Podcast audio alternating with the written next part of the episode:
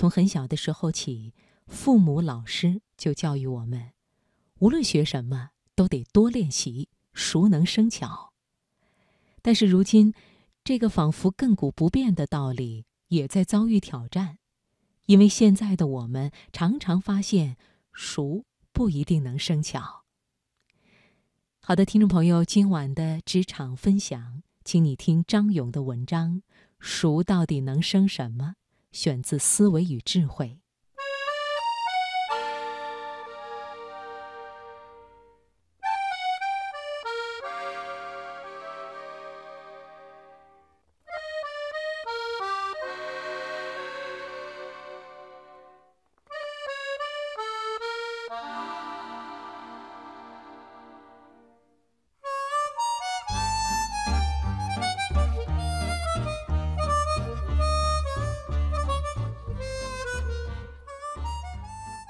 熟能生什么？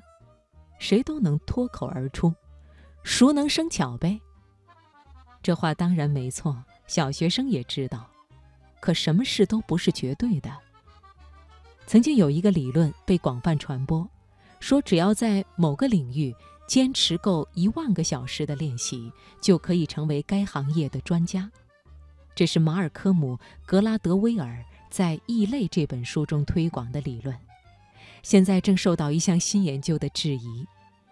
一项由五所大学的心理学家共同完成的研究，就拆了格拉德威尔的台。在一组棋手与音乐家的对照实验中，作者发现，不同的熟悉程度只占影响表现水平变量的三分之一。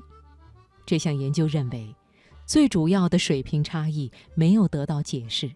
而这些差异很可能是由其他因素来决定的。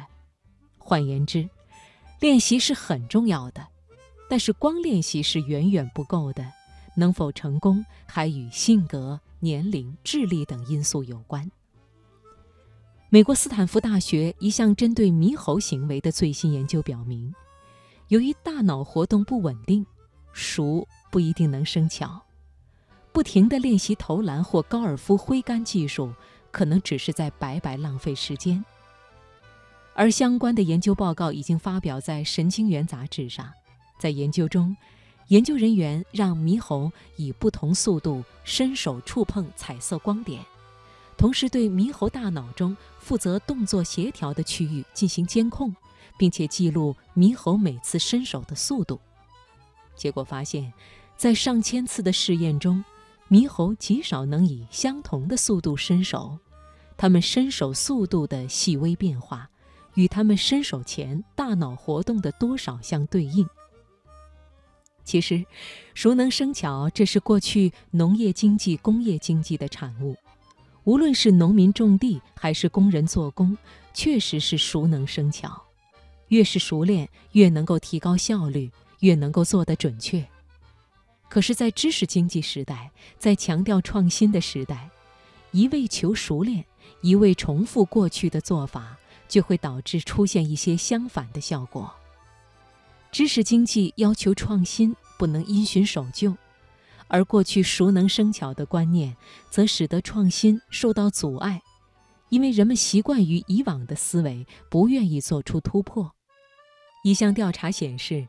伦敦的的士司机与公交司机同样开车多年，但是只有的士司机负责记忆空间位置的大脑海马区变大，这是因为公交司机每天开同一路线，当然驾轻就熟，大脑却没有得到足够的挑战，而的士司机需要实时掌握伦敦的最新路况，思考如何最快最顺地将乘客送达。